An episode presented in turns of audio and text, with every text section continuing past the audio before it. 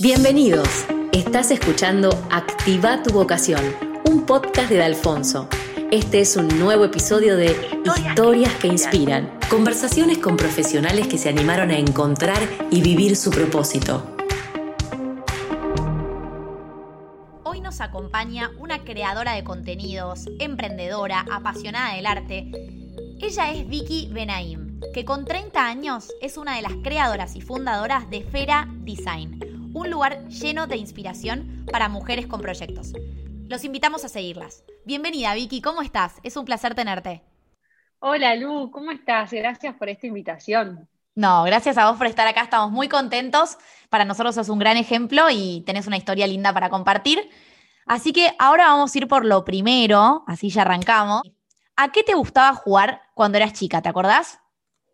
Sí, me reacuerdo como si fuera ayer en el living de casa había un espejo y yo no paraba de actuar y armar coreografías. Tengo la anécdota de que yo llamaba a Telefe pidiendo si había castings para entrar en chiquititas. Un día mamá se dio cuenta y me dijo, ¿de dónde estás llamando tanto? Y le blanqueé que yo quería actuar en chiquititas. Me muero. Llegué a ser extra, llegué a ser extra en Rebelde Way. ah, bueno. Muy bien. Y por ejemplo, remitiéndonos a tus 17 y 18 años, ¿no? En ese momento de elección de carrera. ¿Te acordás cómo te sentías? ¿Qué te impulsó a elegir la carrera que elegiste, no? Sí, me acuerdo que en el curso había como una gran variedad de sensaciones respecto a ese momento de, decisión, ¿no? Y yo me acuerdo de vivirlo con total libertad. Eh, y sí, o sea, con mucha responsabilidad por la decisión que iba a tomar, pero con mucha alegría por ese momento que se avecinaba.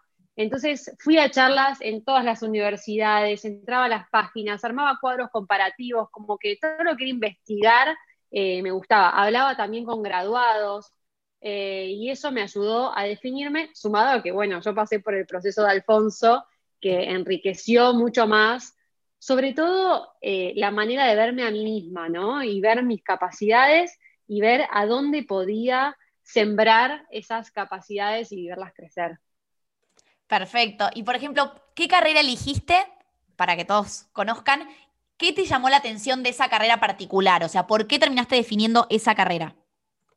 Bueno, yo estudié licenciatura en Administración de Empresas en la Universidad de San Andrés y lo que me gustaba antes de comenzar a cursar la carrera era que mezclaba tanto habilidades más duras como más blandas. Yo sabía que no quería una, carrera 100% humana y sabía que no quería una carrera 100% legal, los números, y eso en verdad era lo que más me asustaba.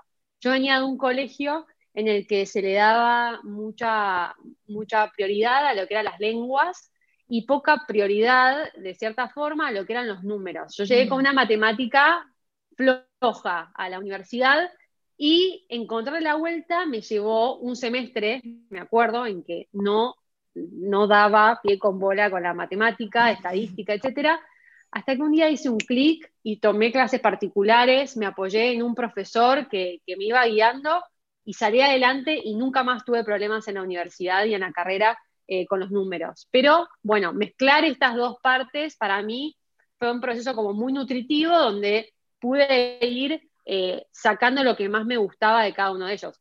Si vos me preguntás a mí hoy, ahora, las finanzas es lo que quizás menos me interesa de la carrera, pero me sirve porque me dio un panorama para poder tener una conversación con alguien eh, en relación a ese tema eh, y en otros temas también, ¿no? Bien, y está bueno porque creo que das un ejemplo de esto de muchos chicos que hoy escuchamos que de repente dicen, tal carrera no porque tiene matemática. Y creo que hay que pensar un poco más allá de las materias, ¿no? Que fue capaz tu caso. Totalmente. Eh, esto es algo que a mí siempre me dijeron mucho, como la carrera son cuatro años, cinco, seis, lo que te lleve. El resto, digamos, después viene a lo que te vas a dedicar, tu profesión, que obvio que también se puede ir transformando, pero pensá más en eso más que mm. en estos cuatro años por delante. De todas formas, yo la carrera la súper disfruté. Eh, es más, necesitaría que dure un poco más. bueno, ahora, ¿no? hablando de eso, de tu etapa universitaria, que hasta hablas del disfrute, digo, ¿cómo describirías ese paso por la universidad? Más allá de los contenidos o de lo técnico, ¿no? Como, ¿qué aprendiste o qué, te quedó?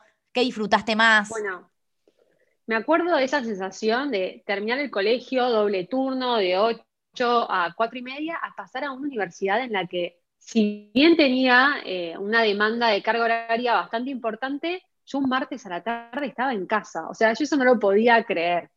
Eh, pero independientemente de eso, algo que me gustaba de la propuesta de mi universidad, que hoy cada vez más universidades lo tienen, es que había materias que eran comunes a todas las carreras. Yo cursé ecología, yo cursé arte, yo cursé em, filosofía. Y eso, nada, no te voy a mentir, obvio que con algunas eh, me interioricé más que con otras, pero me dio un panorama eh, muy completo y de ahí también saqué mi, afición por el arte, que hoy para mí es de lo más sagrado que tengo. O sea, te, gustó también esa diversidad y cómo hacías tu propio camino o tu propia carrera, ¿no? También con esta elección. Total, yo creo que cada vez las carreras deberían ser más a medida, ¿no? Quizás ya me estoy metiendo en otro tema, pero donde vos puedas ir customizando, mm. dadas tus preferencias, tus habilidades, la carrera que vos te querés armar. Tal cual, elige tu propia aventura. sí, tal Exactamente. Y ahora, Vicky, refiriéndonos un poco más a tu profesión, lo que haces hoy. ¿Cómo definirías tu profesión, no? Bueno, yo soy emprendedora. A mi socia la conocí en la facultad. Cursamos juntas eh, una materia que se llamaba Entrepreneurship o Emprendimientos. Y ahí supimos que eh, teníamos que probar a hacer algo juntas. Así que para los que están escuchando y están en la facultad en este momento, no saben si sentado al lado o bueno, al lado del Zoom, tienen eh, a su futuro socio o socia. Eh, hoy soy emprendedora, tengo una marca que se llama Fera, que es una marca de editorial y papelería con diseño, donde generamos contenido eh, e ilustraciones para mujeres con proyectos. yo terminé la facultad en el 2012, en diciembre me tiraron los huevos y en enero ya estábamos craneando este proyecto o sea, yo aprendí a trabajar en Fera, en mi emprendimiento. Tremendo. Y por ejemplo, ¿cuál es la propuesta de valor de Fera? O sea, ¿por, qué tienen tantos seguidores también en Instagram? O, qué es lo que ofrecen? ¿Cuál es su diferencial, no? Bueno, esto creo que todo lo que hacemos se nuclea bajo el concepto de inspirar ideas. Eh, que vos te estás comprando más que un cuaderno, te estás comprando más, un más que un libro, estás comprando una experiencia que seguramente enaltezca eh, tu inspiración, enaltezca tus ganas de más y hacia eso vamos. Me encanta, me encanta. Y por ejemplo, con el tiempo fuiste también, fueron, ¿no? Eh, con tus socias, fueron dándose cuenta de, che, hay que ir por acá o hay que ir por acá, como que se fueron reinventando, también Fera fue cambiando un poco el rumbo a, comparación a sus inicios, por ejemplo. Lu, 100%. Como te decía antes, aprendí a trabajar eh, en mi proyecto. O sea, mm.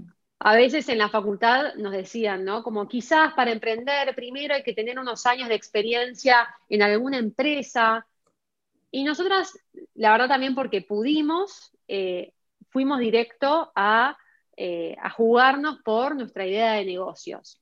Ahora, hicimos camino al andar 100%, porque cuando Arrancamos con Fera, que ni siquiera se llamaba Fera, ese es otro capítulo, se llamaba Wild Notes y tuvimos que cambiar el nombre por un tema legal. Teníamos una idea que era solamente hacer cuadernos, después los cuadernos vinieron en objetos deco, en bazar.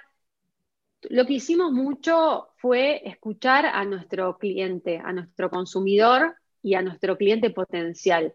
Y ahí fuimos creando la marca, creando los productos, creando equipo, ¿no? Mm. Eh, ya vamos ocho años de Fera, es un montón de tiempo, un montón de trabajo y mucho aprendizaje en el camino. Es increíble eso, como em, la idea de capitalizar todos esos aprendizajes que vas haciendo a veces medio a los golpes, eh, me parece fundamental.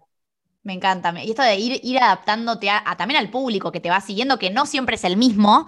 Y justo te iba a preguntar, a ver qué nos decís de esto. Un tip para generar comunidad en redes sociales según tu experiencia en Fera. Bien. ¿O qué es generar comunidad, eh, no? Que ustedes tienen como cada vez crece más. Sí, yo creo que hay dos conceptos fundamentales y muy esenciales, ¿no? Y básicos, que es que tiene que ser algo genuino y que se pueda sostener en el tiempo.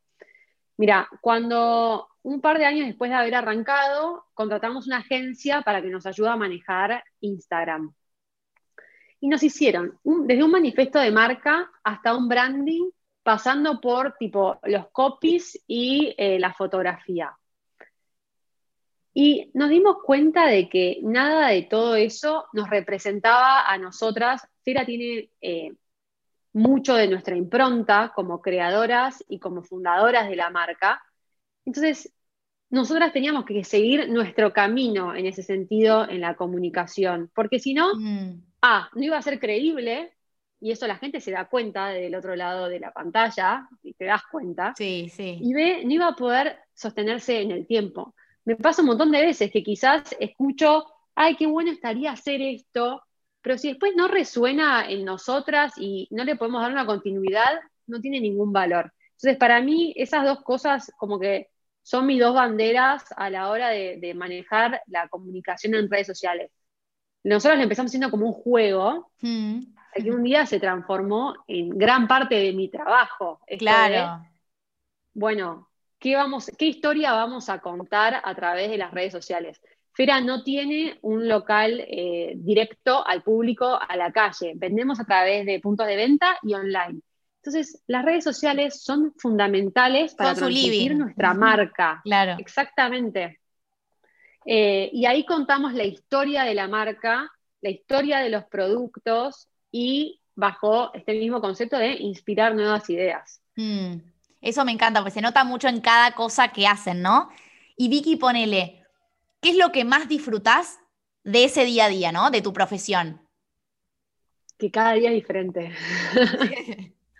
pero hay un eh, denominador común a lo Bueno, capaz es eso, que cada día es distinto, pero. Sí, sí. Bueno, y también tener la posibilidad de estar como desde el principio al fin de cada proyecto que, en el cual me embarco y nos embarcamos, ¿no? Como desde esa semilla, desde esa idea que nace que la testeamos para ver si puede de verdad ser una oportunidad de negocios o queda simple en una idea. Bueno, una vez que la validamos, ¿quién la diseña? ¿Quién hace el contenido? ¿Quién la produce?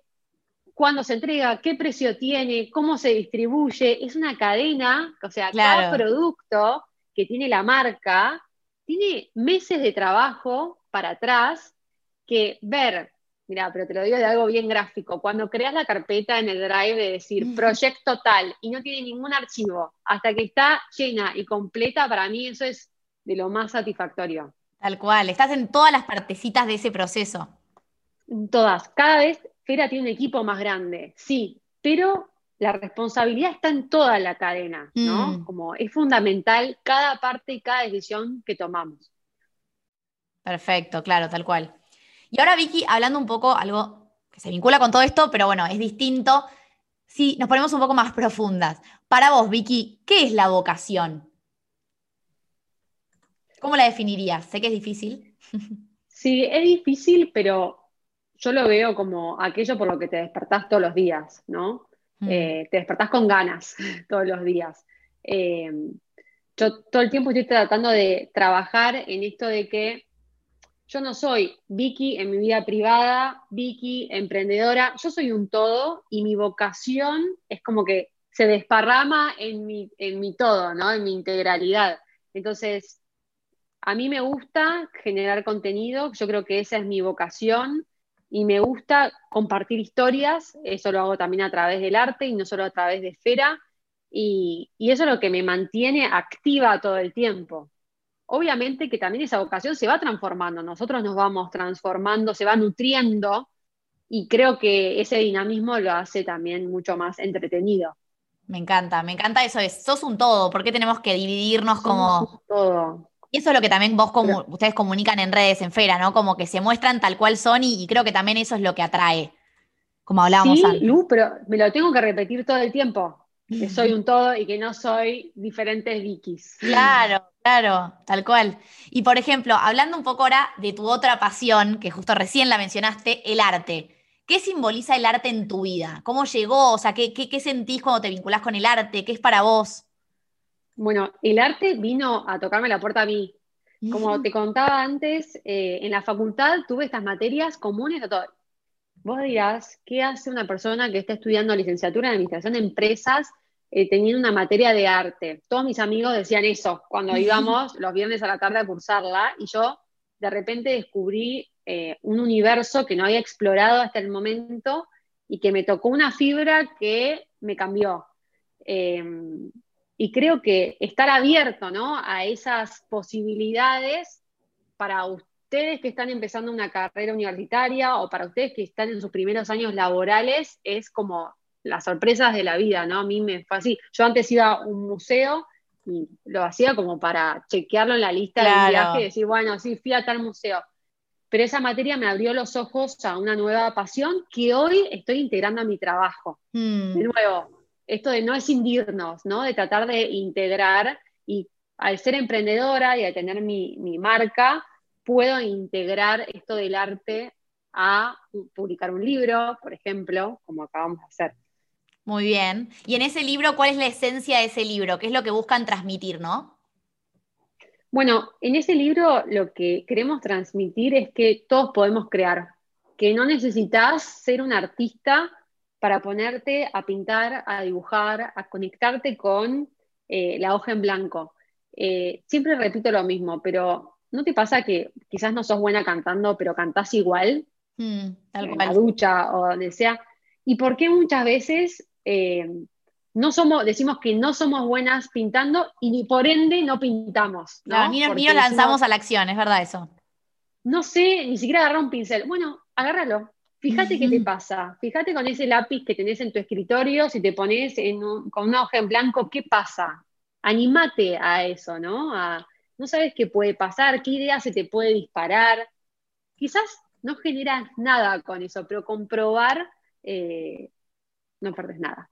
Tal cual. Y por ejemplo, ¿sentís que hoy por tu público de Instagram, ¿no? Ponele, los que siguen a Fera, ¿les atrapa todo esto del arte? ¿Sentís que es algo que hoy la generación se quiere vincular más con eso? ¿O, qué recepción tenés? Mirá, yo creo que el vínculo va más por la creatividad. Mm. Eh, creo que ahí está el anzuelo, ¿no? independientemente al trabajo que tengas, independientemente a lo que estudies, somos seres creativos. Somos, ¿qué es la creatividad? Es como buscar soluciones a problemas existentes o pensar nuevas ideas en base a hechos concretos, ¿no? Bueno, todos deberíamos entrenar nuestra creatividad, así como hacemos actividad física, deberíamos entrenar nuestra creatividad. Mm. Entonces, el arte es una forma de entrenar tu creatividad y el libro, este es una invitación, Atelier de Arte se llama el libro, es una invitación a que te puedas inspirar en artistas para hacer tu propio remix eh, y crear tu propia intervención sin saber nada, ni de arte, ni de cómo agarrar un pincel, ni de acuarela. Y eso es lo más mágico, como ese proceso alquímico en el que vos decís, yo no sé hacer nada y de repente media hora después tenés una obra hecha por vos. Aparte, perdón, Vicky, ahora que me, lo estás diciendo, ¿no? Muchos chicos o mucha gente cree que crear o la creatividad es crear de la nada. Y en realidad necesitamos como una, una inspiración o algo que también ya, es, ya existe y vos después le das tu toque o lo transformás, ¿no? Totalmente de acuerdo. Y si en el, en el libro, y todo el tiempo lo mencionamos, em, hay, hay, muchos artistas que toman inspiración de otros artistas y mm. lo dicen. Hay un libro eh, de Austin Kleon que se llama Still Like an Artist o Roba como un artista, donde dice, digamos, todo está inventado. Vos lo que podés hacer es crear tu propio remix, tu propia versión con tus elementos de algo que ya está creado. Grandes artistas de la historia eh, se copian los unos a los otros y lo mm. dicen. eso está bueno que lo menciones, porque creo que es importante. Desmitifiquemos eso, ¿no? Como bueno, yo no soy creativo, no sé crear nada de cero. No se mm. trata de crear de cero, es con lo que tenés, qué hago y cómo lo hago propio. Claro, exacto. Sí, eso creo que es un re buen consejo. Y por ejemplo, a vos, Vicky, particular, ¿quiénes te inspiran? Es muy amplio, puedes mencionar dos personas, tres personas. No, no, es que prefiero ser amplia y me inspiran esas, esos encuentros en los que eh, conozco emprendedores que vienen a contar su historia, ¿no? Mm. Eh, emprender no es fácil, emprender es una aventura y cada vez que me converso con otros eh, emprendedores, realmente me inspira mucho, ¿no? Siempre hay puntos de contacto, puntos donde me doy cuenta que puedo, crecer de tal manera, no diría como una persona en particular, sino esas circunstancias. Perfecto, perfecto. Em, tenía un profesor de la facultad que decía, eh, en este emprendimiento, decía, no, porque los, hay emprendedores que se pasan todo el tiempo de evento en evento conociendo gente. Yo digo, no creo que se trate de eso, porque obviamente eh, tenés que ponerte a trabajar, sí. pero sí me parece fundamental de armar tu red, mm. de armar tu red donde digas, bueno, con esta persona, con este otro emprendedor, puedo hablar de este tema porque sé que eh, hizo tal cosa. La red es clave. Me gustó eso, tal cual. Y aparte después de decir, che, hagamos una alianza o hagamos este proyecto en común, eh, creo que eso se puede... Así nacieron mil productos de, conversaciones. Mm. Está bueno eso. Y por ejemplo, de tu vida cotidiana, alguien que te inspire, desde lo pequeño puede ser.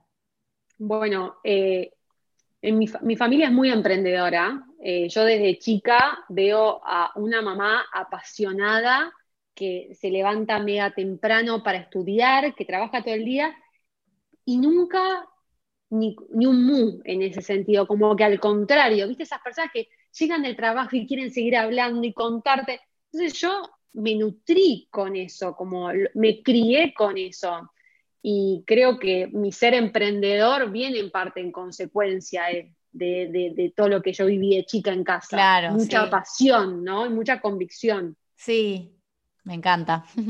Y a ver, por ejemplo, cuando estás un poco bloqueada capaz o que necesitas inspiración, ¿haces algo al respecto? ¿No haces nada? O sea, ¿en qué momentos te surgen quizás esas ideas, ¿no? Más grandes trato de armarme eh, mis mini rituales, y con mini rituales no hablo de algo místico ni esotérico, sino yo sé eh, por mi organismo que funciona mucho mejor a la mañana. Hmm. Me gusta despertarme temprano, me gusta armarme mi café, y yo sé que si trato, por ejemplo, de no ponerme reuniones hasta después de las 10 de la mañana, porque sé que yo de, entre las 8 y las 10 es donde mejores ideas puedo bajar. En el silencio de la mañana, con el café en mano y quizás o no algo de música de fondo. Simple como eso, ¿no? Lo que hago es tratar de, sé que mi organismo a ese, a ese horario funciona mejor. A las 2 de la tarde no me pidas nada. A las 2 de la tarde voy a estar haciendo algo operativo, seguramente. Pero viste que cada, cada uno tiene su reloj biológico. Mi socia, por ejemplo, a la noche es, es una luz y se le despiertan todas las ideas. A mí a la noche no, no. Claro, claro, ok, está bueno. Así que como que creo que en conocerse está esa parte donde podemos decir, ah, yo acá es donde puedo tener mayores epifanías.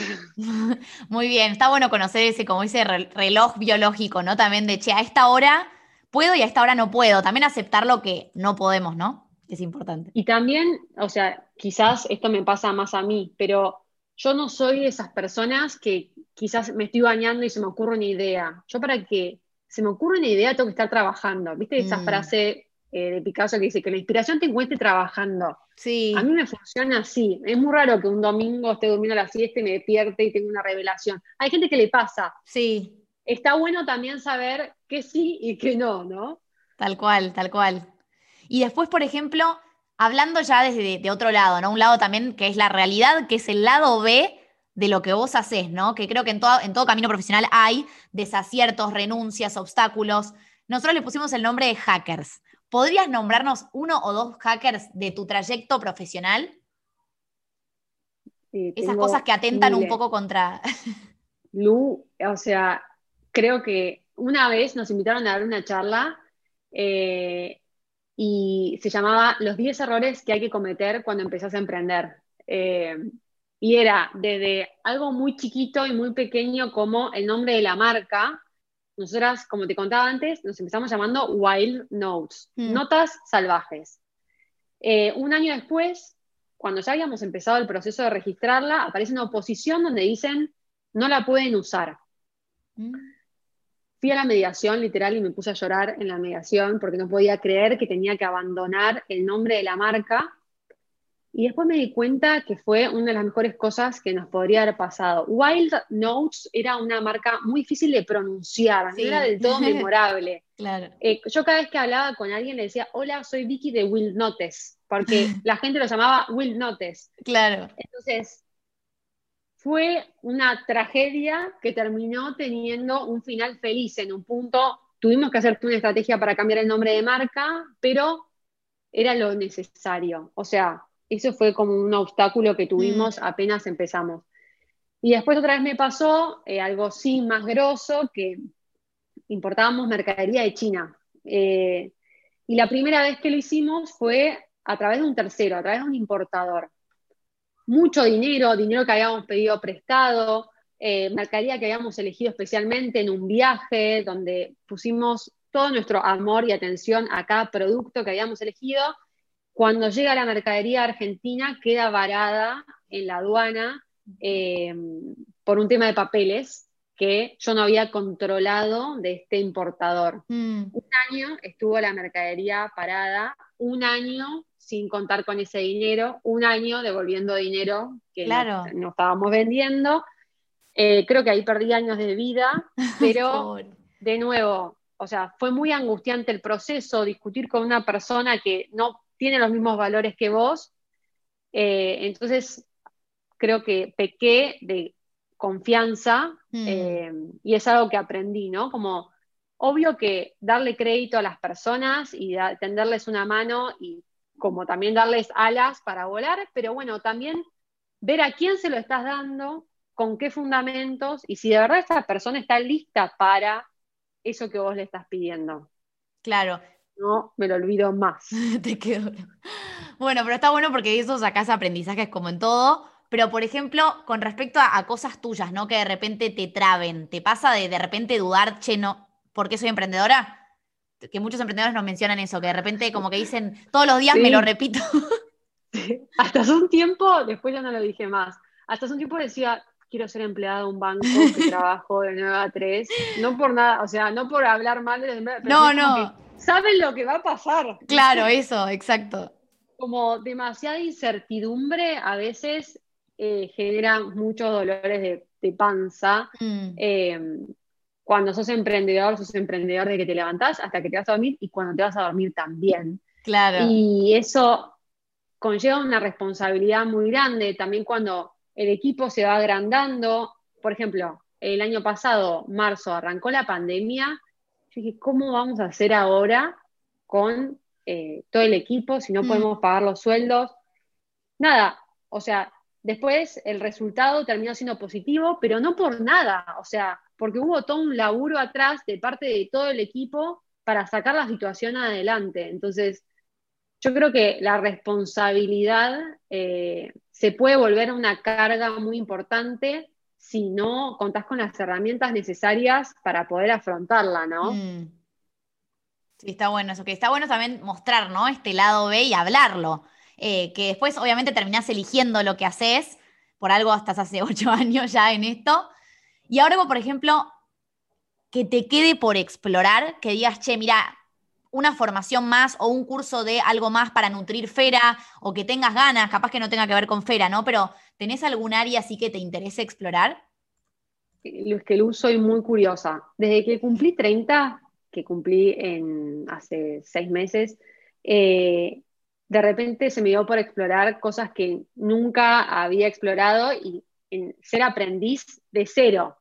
Desde un deporte, como empezar a jugar al tenis de cero, hasta eh, esto de pintar. Hmm.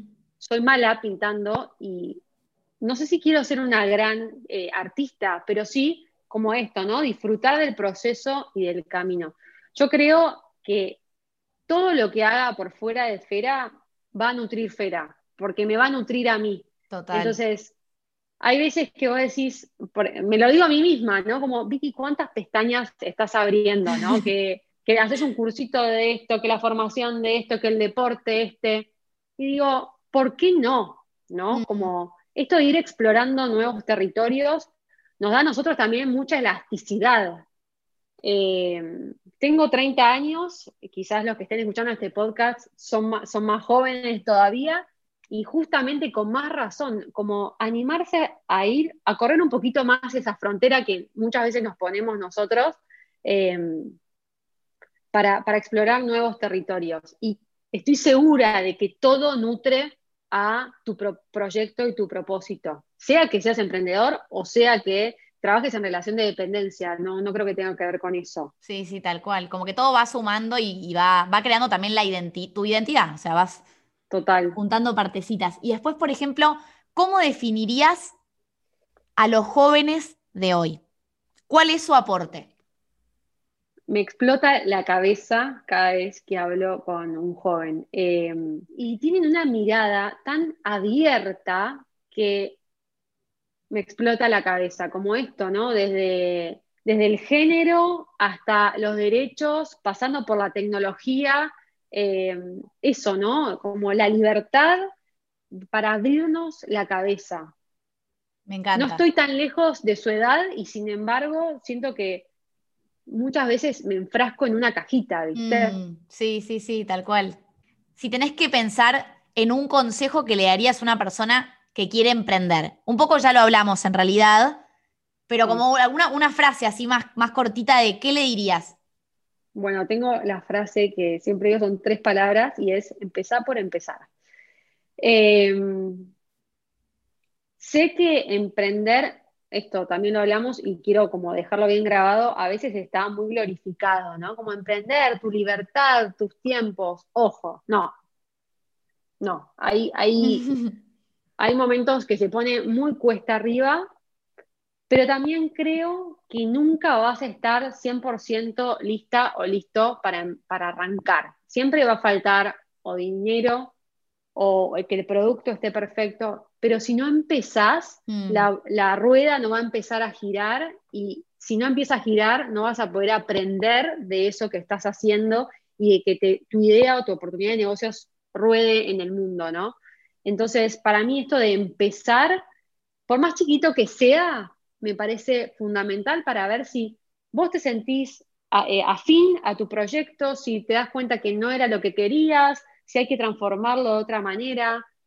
Prefiero tirarme a la pileta y después hacer una marcha atrás para recalcular a quedarme en el molde. Muchas veces, ¿no? No siempre.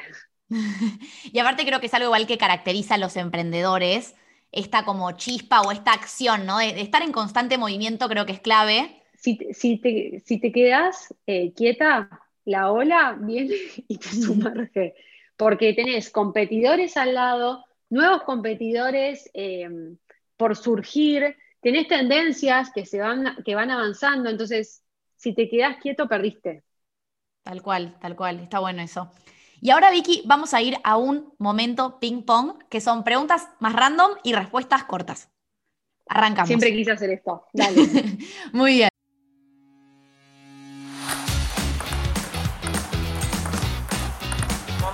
Momento ping pong. Momento ping pong.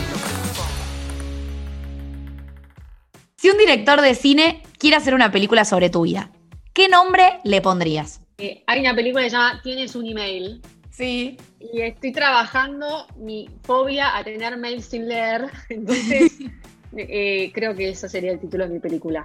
Tienes un email. Me encanta. Si pudieses elegir a un personaje histórico o una figura pública que admires para ir a comer, ¿quién sería? Eh, mi artista favorito se llama David Hockney, recomiendo que lo googleen si no lo conocen. Tiene 90 años y sigue creando en nuevos formatos, eh, nuevas técnicas, con lo cual necesito ir a preguntarle por su vocación y su propósito, cómo la mantiene viva a una edad. ¡Wow! Mira. Elegí un superpoder. Cortar, pegar cortarme de un lado, pegarme en otro. ¿Tu lugar en el mundo o un lugar favorito? Tengo una ciudad que me inspira mucho, que está medio lejos, y es Londres, pero eh, mi casa también es como mi nido, yo la llamo mi nido. Me encanta. ¿Y dos objetos que te gustaría tener con vos si te quedas varada en una isla desierta? El celular, por favor. Eh, y un cuaderno que para mí no es un sustituto del celular. Muy bien. Una lapicera, si me dejas también. Perfecto. Si solo pudieras tener un hobby, ¿cuál sería? Me quedo con hacer deporte. Eh, a mí me hace muy bien a la cabeza, me despeja, me expande, así que sí, me quedo con eso. Me encanta. ¿Algún sueño que te quede por cumplir? No, todos, Lu, tengo 30 toda la vida por delante. No, no, todo. Pero sí, obvio que eh, viajar mucho, eh, formar una familia en el momento que, que pueda, pero y seguir creciendo, creciendo con mi proyecto. Muy bien, perfecto. Para, se me acaba de ocurrir una. Llevar gente en viajes de arte. Ay, me copa, te reveo liderando un tour de... Sí, sí, sí. me encanta, muy bueno. Tenés que hacerlo. ¿Tu ritual diario preferido? La mañana, la música y el café. Muy bien. ¿Qué te conmueve, Vicky? Bueno, ver arte me conmueve, es mi forma de como de canalizar mi espiritualidad y escuchar historias eh, me conmueve. Me encanta. ¿Tu plan o programa ideal?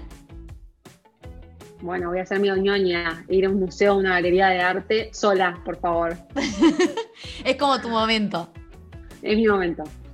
¿Un toque raro que tengas?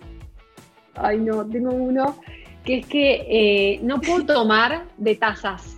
Necesito que sea, viste, como con piquito, tipo coffee cups, onda bidoncito. Bueno, sí. no puedo tomar de tazas. Me muero. O sea, cualquier bebida la tenés que tomar en eso. El vaso no me copa mucho, pero obvio que por un tema de no puedo andar con, tipo, ¿viste la botellita de agua? Yo prefiero tomar de botellita de agua que de vaso. Bien, ok. Pobre. Muy bien. Si pudieras ser por un día un personaje de ficción, sea una serie, un libro, una película, ¿quién elegirías?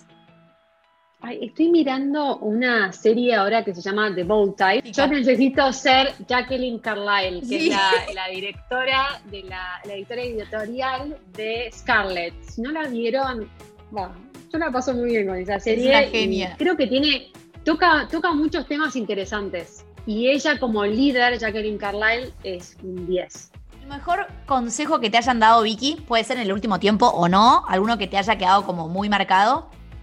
Sí, em, cuando, cuando me empecé a involucrar más con esto del arte, me generó la duda de decir, pero yo no tengo ningún título en arte, no, no hay nada que me avale, más que mi curiosidad, todo lo que vengo estudiando, pero como de forma independiente.